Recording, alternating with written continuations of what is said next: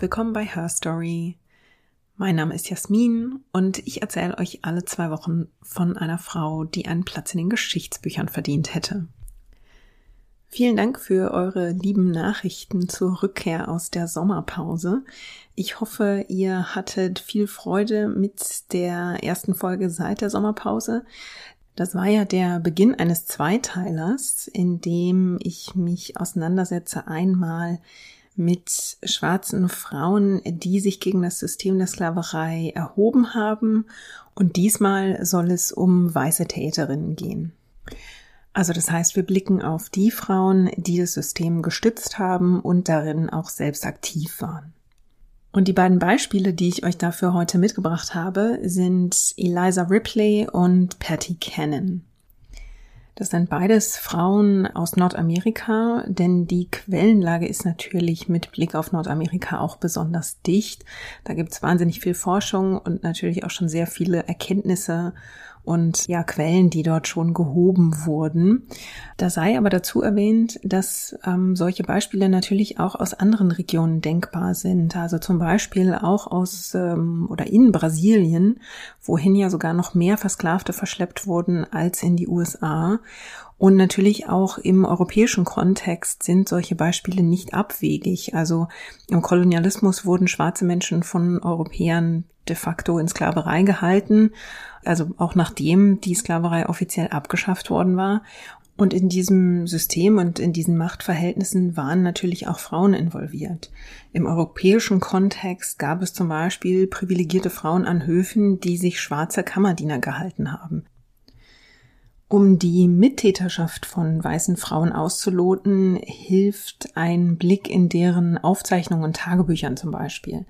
Also man muss sich dann natürlich vor Augen führen, dass wenn wir über Tagebücher sprechen, also über persönliche Aufzeichnungen, die stammen zum einen meistens von privilegierten Frauen, die also lesen und schreiben nicht nur gelernt hatten, sondern auch Zeit dafür hatten, Tagebuch zu, zu schreiben. Und die unterliegen natürlich auch einer gewissen Selbstzensur. Also das kann eben sehr gut sein, dass da zum Beispiel Dinge ausgelassen oder beschönigt werden. Forscherinnen und Forscher können außerdem historische Dokumente wie Verkaufsurkunden oder Auflistungen von Besitz auswerten äh, so kann man dem Ganzen auch auf die Spur kommen. Ähm, diese Besitzauflistungen wurden zum Beispiel angefertigt als Teil von Testamenten. Da wurde dann genau geklärt, welche Nachfahren, welche Kinder oder Enkel ähm, also was erbten und da wurden natürlich auch Versklavte vererbt. Das heißt, da lässt sich zeigen, dass Frauen selbst Sklaven besessen haben und diese dann eben auch an ihre Nachfahrinnen und Nachfahren vererbt haben. Und eine besonders wichtige Quelle sind natürlich die Berichte von Zeitzeuginnen und Zeitzeugen. Also in den 1930er Jahren, während der großen Wirtschaftskrise in den USA, hat ja Präsident Roosevelt eine Reihe von staatlichen Hilfsprogrammen aufgelegt. Die sind als New Deal bekannt geworden und dazu gehörte zum Beispiel auch das Federal Writers Project. Dafür sind damals Journalistinnen und Fotografinnen durchs Land geschickt worden, um unter anderem Zeitzeuginnen und Zeitzeugen zu interviewen. Und damals wurden tatsächlich zahlreiche Interviews mit schwarzen Menschen geführt, die selbst noch die Sklaverei erlebt hatten. Und diese Interviews sind natürlich bis heute eine wichtige Quelle für Forschende und geben eben auch Einblick darin, wie selbstverständlich sich weiße Frauen im System der Sklaverei bewegten. Also das sind so die Puzzlestücke, die man zusammensetzen kann, um ein Bild davon zu bekommen, wie Frauen in diesem System engagiert waren. Das erste Beispiel, was ich euch mitgebracht habe, ist also Eliza Manhattan Ripley. Meist wird sie einfach nur Eliza Ripley genannt. Äh, sie lebte von 1831 bis 1912 in den amerikanischen Südstaaten und Ripley hat zwei Bücher geschrieben. Das eine ist Social Life in Old New Orleans und das andere nennt sich From Flag to Flag. Und in beiden beschreibt sie zum einen das Plantagenleben und sie schreibt über ihre Erlebnisse während und nach dem amerikanischen Bürgerkrieg. Also Eliza Ripley wurde in Lexington, Kentucky geboren und die Familie zog nach New Orleans, als sie noch ziemlich klein war. Sie bekam dann ihre Bildung erst im Bundesstaat Louisiana und dann später auf einem Internat in New York. Das heißt also, man merkt schon, ähm, die Familie war ein bisschen wohlhabender, weil sie der Tochter ermöglichen konnten, nicht nur generell eine Bildung zu bekommen, sondern auch eine Bildung außerhalb des Bundesstaates. Sie konnte sogar in ein Internat geschickt werden. Dieser Aufenthalt im Internat in den Nordstaaten, also New York gehörte ja ähm, zu den Nordstaaten, hat allerdings ihre Einstellung zur Sklaverei nicht wirklich verändert. Also Eliza Ripley stellte nicht in Frage, dass sie Menschen besitzen und sich untertan machen konnte, und man könnte sogar argumentieren, wenn man ihre Aufzeichnungen liest, dass sie das auch so ein Stück weit als ihr Recht empfand. Sie ist so, sie wurde so sozialisiert und ähm, hat diesen, ja, diesen Zustand nicht in Frage gestellt. Eliza Ripley heiratete dann mit 20 Jahren einen Mann namens James Alexander Manhattan mit dem sie dann erst kurzzeitig sich in ihrer Geburtsstadt Lexington aufhielt und dann mit ihm in Louisiana für zehn Jahre eine Plantage führte, und zwar in der Nähe der Stadt Baton Rouge. Und Ripley beschreibt also dieses Plantagenleben in einem ihrer Bücher. In dieser Beschreibung macht sie sehr schnell deutlich, dass sie auch kritische Bücher und Beschreibungen der Sklaverei kennt, zum Beispiel vom Abolitionisten Booker T. Washington und auch das berühmte Buch Onkel Toms Hütte von Harriet Beecher Stowe, das ja sehr viele Leute auf die Zustände in der Sklaverei aufmerksam machte. Und sie, man merkt, dass sie sich mit ihrer Beschreibung so ein bisschen dagegen stemmt. Also Sie beschreibt in ihren Aufzeichnungen, dass auf ihrer Plantage die Versklavten sehr komfortabel lebten, dass es anständige Unterkünfte gab, auch anständige Kleidung. Sie erwähnt, dass Frauen nach der Geburt einen Monat mit ihren Babys verbringen durften, bevor sie dann wieder aufs Zuckerrohrfeld zur Arbeit mussten. Und sie versteigt sich aber immer mal wieder zu ja, Äußerungen, die sie, die ihre Grundeinstellung doch relativ deutlich machen. Also sie schreibt zum Beispiel, dass sie findet, dass Weiße unter dem demoralisierenden Einfluss der Sklaverei mehr gelitten hätten als Schwarze.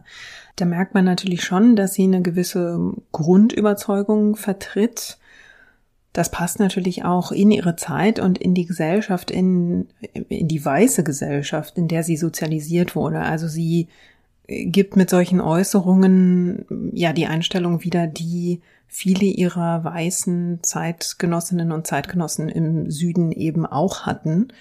Und dazu gehört auch, beziehungsweise dann ist es auch relativ wenig überraschend, dass ihr Text durchzogen ist von rassistischen Bezeichnungen und Überzeugungen.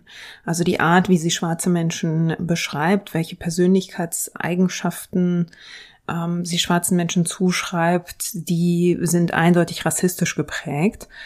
Sie schreibt auch ganz offen, dass es auf der Plantage keine weißen Angestellten gegeben habe alle Arbeiten wurden also von schwarzen Frauen und Männern verrichtet. Und sie lässt in ihre Beschreibung auch einfließen, dass sie sich in den zehn Jahren des Plantagenlebens nur an drei Todesfälle erinnern könne. Über die Umstände dieser Todesfälle schreibt sie allerdings nichts genaueres. Eliza Ripley und ihr Ehemann sind bestürzt über den Ausbruch des amerikanischen Bürgerkriegs. Da geht's ihnen wie vielen weißen Südstaatlerinnen und Südstaatlern denn der amerikanische Bürgerkrieg, also die kriegerische Auseinandersetzung darüber, ob Sklaverei nun also, ob man sie fortführen sollte oder abschaffen, die bedroht natürlich ganz unmittelbar die wirtschaftliche Existenz zahlreicher Plantagenbesitzerinnen und Plantagenbesitzer. Die sind ähm, im Tabakanbau, im Baumwolleanbau einfach komplett auf die Arbeit von schwarzen Menschen angewiesen, auf dieses System angewiesen, das sie aufgebaut haben. Das heißt, für diese Menschen steht also wirklich, ja, alles auf dem Spiel und die greifen zu sehr vielen Mitteln, um sich, ähm, ja, um diesen, diesen Niedergang und ein Verbot der Sklaverei oder einen Verlust ihrer Versklavten abzuwenden. Das konnte also viele Formen annehmen. Zum Beispiel, dass also die Plantagenherrschaften ihre Versklavten einsperrten oder sie im örtlichen Gefängnis einsperren ließen.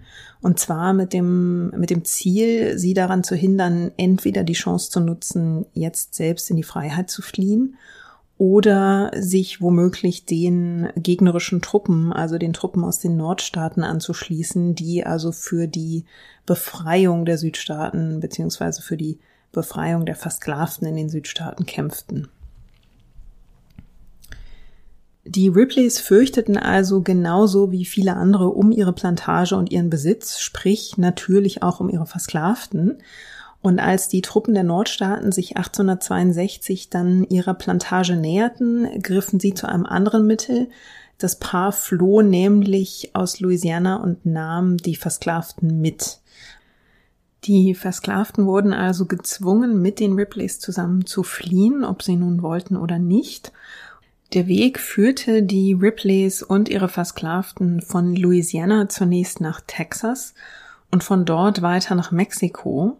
Und auch dort endete die Flucht noch nicht, sondern 1865 zog das Paar dann mit den Versklavten weiter nach Kuba, weil die Sklaverei auf Kuba noch nicht verboten war. Und auf Kuba führte Eliza Ripley ihr Leben dann nach Südstaatenvorbild weiter. Sie und ihr Mann bauten erneut eine Plantage auf, eine Zuckerplantage, auf der sie dann weiterhin Versklavte beschäftigten. Und die Ripleys weiteten ihre Arbeitskräfte auf Kuba sogar noch aus, nachdem nämlich der Sklavenhandel verboten worden war. Also der Sklavenbesitz war weiterhin erlaubt, aber der Kauf und Verkauf von Versklavten war nicht mehr ohne weiteres möglich, war also mittlerweile untersagt worden. Und damit stellte sich natürlich, ja, die praktische Frage für Plantagenbesitzerinnen und Besitzer, wie jetzt die Plantage bewirtschaftet werden sollte. Und die Ripleys behalfen sich mit sogenannten Coolies, also mit chinesischen Arbeitern, die dann in Schuldknechtschaft auf der Plantage arbeiten mussten. Zu dieser Zeit kamen zahlreiche chinesische ArbeiterInnen auf Kuba an. Viele von denen waren so drückend arm, dass sie sich also selbst in die Schuldknechtschaft begaben.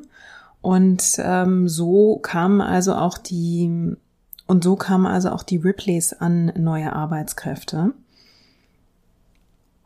Das heißt, für die, das heißt, die Ripleys stellten also nicht nur sicher, dass sie ihre Versklavten äh, weiter behielten, sondern äh, hatten also auch kein Problem damit, quasi den nächstbesten Ersatz zu finden, indem sie eine andere Gruppe ausbeuteten. Also ein Umdenken hatte hier wirklich überhaupt nicht stattgefunden. Und wie selbstverständlich sie diese Lage fanden, geht auch aus Eliza Ripleys Schilderungen ähm, hervor in denen sie beschreibt, wie eine Revolte auf der Plantage ablief. Und zwar erhoben sich die chinesischen ArbeiterInnen gegen die Ripleys, weil sie dagegen protestierten, dass ihnen die Ripleys zu kleine Lebensmittelrationen zuteilten. Die ArbeiterInnen bewaffneten sich mit Steinen und mit Werkzeugen und zogen also damit vor das Plantagenhaus der Ripleys. Eliza Ripley war zu diesem Zeitpunkt alleine zu Hause. Ihr Mann war vielleicht auf Reisen, jedenfalls nicht vor Ort. Und sie beobachtete also aus ihrem Haus heraus, dass sich da was zusammenbraute. Und ihre Reaktion war also, ihren schwarzen Angestellten äh, rauszuschicken, um diese chinesischen ArbeiterInnen in Schach zu halten. Und sie beorderte ihn dann schließlich sogar, auf die versammelten Menschen zu schießen. Die Rebellion wurde dann mit Hilfe des örtlichen Armeekapitäns niedergeschlagen. Also ähm, Ripley hatte sichergestellt, dass ihre Angestellten sehr schnell eine Glocke läuteten, die, wenn sie in einem bestimmten Tempo geläutet wurde, in der Umgebung deutlich machte, dass auf der Plantage etwas nicht in Ordnung war, dass es dort eine Notlage gab. Und daraufhin kam also der örtliche Armeekapitän mit einigen Soldaten auf die Plantage geritten und half also ähm, Eliza Ripley dabei, diesen Aufstand unter Kontrolle zu bringen. Den chinesischen ArbeiterInnen wurde noch einmal deutlich gemacht, dass sie sich in Schuldknechtschaft begeben hatten.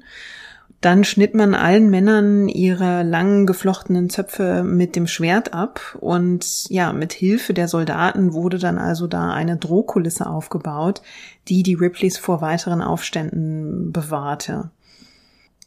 In ihren Aufzeichnungen stellt Eliza Ripley dann noch Vergleiche an zwischen den chinesischen Arbeiterinnen und schwarzen äh, Versklavten. Sie zieht Vergleiche zwischen deren Verhalten und auch zwischen deren Intelligenz. Und sie schreibt dann zum Beispiel auch, wie dankbar angeblich manche dieser ArbeiterInnen waren, dass sie von den Ripleys beschäftigt wurden. Eliza Ripley verlor bald darauf ihren ersten Ehemann und heiratete dann 1873 ein zweites Mal. Sie verließ Kuba schließlich und lebte dann bis zu ihrem Tod überraschenderweise in den Nordstaaten. Und dort schwelgte sie dann also in Erinnerung an ihr Südstaatenleben und schrieb dann auch diese beiden Bücher, aus denen man also herauslesen kann, wie bereitwillig sie zum einen dieses System mittrug und wie unwillig sie nach dem, also während und nach dem amerikanischen Bürgerkrieg war, dieses System aufzugeben. Während viele weiße Plantagenbesitzerinnen und Plantagenbesitzer sich also mit dieser neuen Realität arrangieren mussten, gehörte sie also zu denjenigen, die versuchten, dieses System einfach in einer neuen Umgebung nochmal neu aufleben zu lassen. Sie suchte dann äh, gemeinsam mit ihrem Mann auf Kuba sogar noch nach neuen Wegen, um dieses System aufrechtzuerhalten. Und erst als sich dann auch dort die legalen Gegebenheiten veränderten, verließ sie dann schließlich die Insel. Also Eliza Ripley, kann man sagen, war eine sehr überzeugte und ziemlich unbeirrbare Stütze dieses, dieses Systems. Das unterscheidet Eliza Ripley von der zweiten Frau, über die ich heute spreche, die nahm nämlich eine wesentlich aktivere Rolle in diesem System noch ein. Und zwar spreche ich von Patty Cannon, die sich äh, ja einen ziemlich unrühmlichen Ruf erarbeitet hat. Um Patty Cannon ist sehr viel Legende gestrickt worden. Deswegen sind auch schon ihre Geburtsdaten nicht besonders klar. Also da kursieren mehrere Daten, äh, zum einen die Jahre 1759, 60 oder aber auch das Jahr 1769. Gestorben ist sie 1829. Das zumindest lässt sich mit Gerichtsakten belegen. Denn Patty Cannon war eine der Anführerinnen der sogenannten Cannon Johnson Gang. Die war aktiv in Maryland und Delaware und trieb dort ein gutes Jahrzehnt lang ihr Unwesen. Und zwar war das Geschäftsmodell der Gruppe, freie schwarze Menschen zu entführen oder auch entflohene Versklavte zu entführen und sie zurück in die Südstaaten zu verkaufen, vor allem nach Alabama und Mississippi. Diese Praxis, freie Versklavte oder entflohene Versklavte wieder in die Sklaverei zurück zu entführen und zu verkaufen, ähm, wurde auch bekannt als Reverse Underground Railroad. Also die Underground Railroad war ja das geheime Netzwerk an Fluchtwegen für Versklavte aus dem Süden in den freien Norden. Und Gangs wie die von Patty Cannon waren also ja mit dem Gegenteil beschäftigt und waren auch nicht zimperlich dabei, ob sie nun entflohene Versklavte in die Südstaaten verkauften und verschleppten oder ob das äh, im Norden geborene freie schwarze Menschen waren, die sie entführten und dann in die Sklaverei verkauften. Dass sich solche Aktivitäten überhaupt entwickelten, hatte mit der, ja, mit der Gesetzeslage zu tun. Denn der US-Kongress hatte 1808 die Einfuhr bzw. den Import von Versklavten aus Afrika verboten. Und dadurch entwickelte sich eine äh, ja schwierige Lage, nämlich eine, ein Arbeitskräftemangel. Man durfte also jetzt keine neuen Versklavten aus Afrika mehr einführen. Damit stellte sich natürlich die Frage, wo sollte der Nachschub herkommen? Das führte zum einen dazu, dass Sklavenhändler und Sklavenbesitzerinnen jetzt ein erhöhtes Interesse an versklavten Frauen hatten, weil die natürlich Nachwuchs gebären konnten. Ähm, und auf der anderen Seite entstanden also diese illegalen Aktivitäten. Das heißt, es entstanden Banden wie die Cannon Johnson Gang, die also auf die Jagd nach schwarzen Menschen in den Nordstaaten gingen und die dann in den Süden verschleppt. Damit konnte man bis zu 1000 Dollar pro Person verdienen. Das war also natürlich ein sehr lukratives Geschäft und das war ein Geschäft, an dem sich also Patty Cannon ja sehr eifrig beteiligte. Und dass wir von ihren Taten also wissen, liegt daran, dass sich Aussagen von Zeuginnen und Zeugen erhalten haben, die damals Opfer dieser Gang wurden. Es gibt zum Beispiel die Aussage eines Mannes namens Peter Hook, der erzählt also, dass er in ein Haus verschleppt wurde und dass man ihm Fußeisen anlegte, dass gedroht wurde, die Opfer sollten ja keinen Ton von sich geben, sonst schneide man ihnen die Kehle durch, dass sie misshandelt wurden. Und seine Aussage gibt auch Hinweise, dass das so eine Art Familiengeschäft war, denn der Komplize von Patty Cannon, Joe Johnson, der hatte wohl auch seine Frau mit dabei, die war wohl in dieser ganzen Geschichte auch involviert und die soll auch ziemlich wenig Probleme damit gehabt haben, was da also sich abspielte. Es gibt außerdem noch eine Aussage von einer Frau namens Lydia Smith. Die war eine freie Afroamerikanerin, die 1825 äh, entführt wurde und sie wurde dann auch also in ein Haus dieser Gang verschleppt, wo sie fünf Monate gefangen gehalten wurde, bevor man sie dann mit einer größeren Gruppe in den Süden verschleppte und dort also verkaufte. Die Gang von Patty Cannon und Joe Johnson konnte äh, relativ lang unbehelligt ihr Unwesen treiben, weil sich für diese Situation einfach nicht genügend Leute offenbar interessierten. Und ähm, es kam ja noch mit hinzu, dass schwarze Menschen vor Gericht nicht aussagen konnten. Das heißt, selbst wenn es, selbst wenn ein Fall bekannt wurde von einer solchen Entführung, wenn also vielleicht jemand sich äh, rechtzeitig in Sicherheit bringen oder fliehen konnte, dann gab es relativ wenig Chancen, diesen Fall vor Gericht zu bringen und ähm, Patty Cannon und ihre Gang da das Handwerk zu legen. Die Behörden kamen Patty Cannon erst dann auf die Schliche, als man auf ihrem Grundstück dann Leichen von schwarzen Menschen entdeckte. Das war 1829 und dann äh, gab es also wirklich Ermittlungen, an deren Ende dann auch ein Gerichtsverfahren stand, bei dem Patty Cannon vor dem Richter stand und sich also ähm, der Anklage wegen Mordes verteidigen musste. Also man fand drei oder vier Leichen auf ihrem Grundstück und es gab dann in diesem Gerichtsverfahren auch Aussagen von Zeuginnen und Zeugen. Ein Zeuge sprach davon, dass Patty Cannon selbst ein Kind ermordet haben sollte und dann wird die Legende um Patty Cannon auch schon wieder ein bisschen zwiespältig und ein bisschen dünn, denn es ist nicht ganz klar, ob sie tatsächlich noch schuldig gesprochen und zum Tode durch Erhängen verurteilt wurde oder ob sie schon kurz vor diesem Urteilsspruch im Gefängnis verstarb. Also klar ist, dass sie nicht am Galgen starb, sondern also in ihrer Zelle. Und auch da entwickelte sich sehr schnell eine Legende, dass sie in ihrer Zelle vergiftet worden sei.